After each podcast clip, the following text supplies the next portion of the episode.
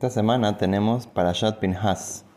En esta allá hay un versículo que habla sobre cuando el pueblo de Israel va a heredar la tierra, que las tribus que tenían más personas tenían que darle una tierra más grande y a las tribus que tenían menos gente entonces le daba una tierra más chiquita, todo de acuerdo con el Goral, que era como una lotería que se hacía eh, por orden divina y que Dios eh, iba a determinar cuál iba a ser la tierra para cada persona. Ahora, hay una cosa interesante que el Benishai aprende eh, al Derech Hadrush. ¿Qué significa el Derech Hadrush? Significa que es como una explicación bonita que saca, eh, que no es el sentido literal del, versículo, sino que es como una explicación que podemos aprender de este versículo. lo que dice el versículo es que a la tribu grande le vas a dar una, una porción más grande y a la tribu chiquita le vas a dar una porción más chiquita. ¿Qué se refieren estas dos tribus? Entonces él explica con un ejemplo para poder entender qué es lo que significa. Dice, una vez estaba un señor muy rico eh, andando en su caballo afuera de la ciudad y entonces se encontró con un señor pobre que no podía caminar, una persona muy débil, jacito, y el pobre comenzó a llorar ahí, por favor, ayúdame, por favor, dame algo para comer, eh, dame un poquito de plata para poder alimentar a mi, a mi familia, etc.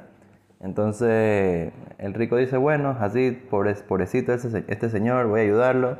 Y le, le, tira una moneda de plata. El señor, ay, muchas gracias, gracias, en verdad me ayudaste muchísimo.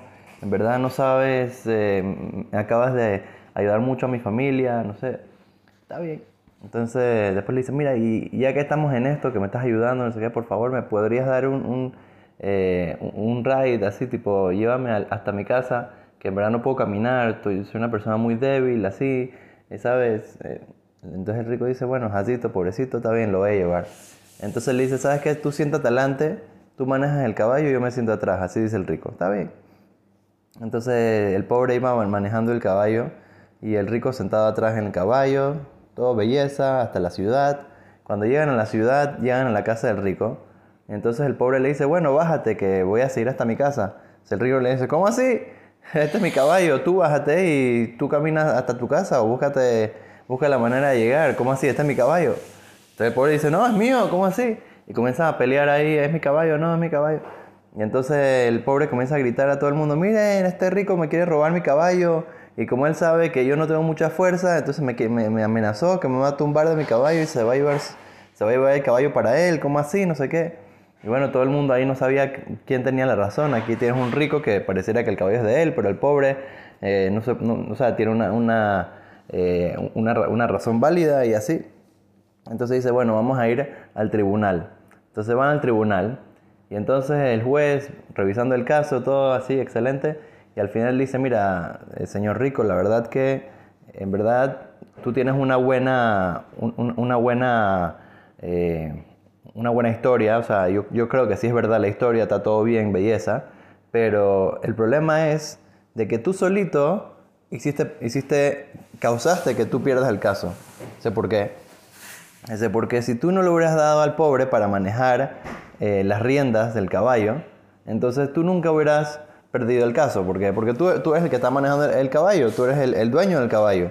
Pero si tú pusiste al, pobre a manejar el caballo, tú le diste las riendas al pobre, es como que si le diste el caballo, o sea, tú estás, estás haciendo todo en contra tuyo. O sea, si, si tú te hubieras quedado con las riendas, entonces el caso hubiera sido a favor tuyo, pero ahorita tú perdiste tu caballo. Entonces dice el Benishai, de la misma manera, la persona en su vida, ¿qué significa eh, el chiquito y el grande, que estamos hablando en, las porciones de, qué porción tienes que entregarle a qué. El chiquito se refiere al cuerpo, que no tiene tanta fuerza espiritual, no tiene tantos recursos, etcétera, como, el, eh, como el, alma de la persona que tiene mucha profundidad, tiene mucha sabiduría, tiene conexión con Dios, espiritualidad. Entonces, uno tiene que darle a la, a al, al, alma de la persona, tienes que darle fuerza, tienes que darle control, inclusive sobre las cosas materiales, porque si no, entonces, entonces va a agarrar fuerza el, cuerpo y va a dominar inclusive las cosas que son espirituales. Así es como funciona con la persona. Igual, de la misma manera que como el, como el rico le dio las riendas al pobre y después el pobre se hizo más fuerte que él, de la misma manera la persona no puede dejar de que su instinto del mal domine sobre uno. O sea, a veces una persona se mete demasiado en placeres materiales, está demasiado en, ver cómo aprovecho cada segundo, cómo, puedo eh, tener más placeres, más, eh, más, eh, cosas mundanas de este mundo y se olvida de lo, de lo, espiritual. Entonces, inclusive que hace cosas espirituales, hace mitzvot, hace tefilá, estudia Torah y todo, pero deja que su, lo material, su, instinto de su cuerpo lo controle y al final, inclusive las cosas espirituales las termina siendo controladas por el cuerpo. una cosa muy importante para que la persona pueda eh, controlar su instinto del mal y poder encaminarlo en el, camino correcto, encaminar eh, inclusive las cosas materiales que sean eh, hechas Leshem Shamayim por, por el honor de Dios y para crecer espiritualmente una persona no puede dejar eh, darle las riendas al Yetzer y de esa manera, Besrat Hashem, la persona va a poder crecer, conectarse más con Akadosh Baruj y de esa manera, Besrat Hashem, traer solamente Berajá, Atzlajá y todo lo bueno para él, para su familia y todo el pueblo de Israel. Amén ve amén. Shabbat Shalom, Umeborah.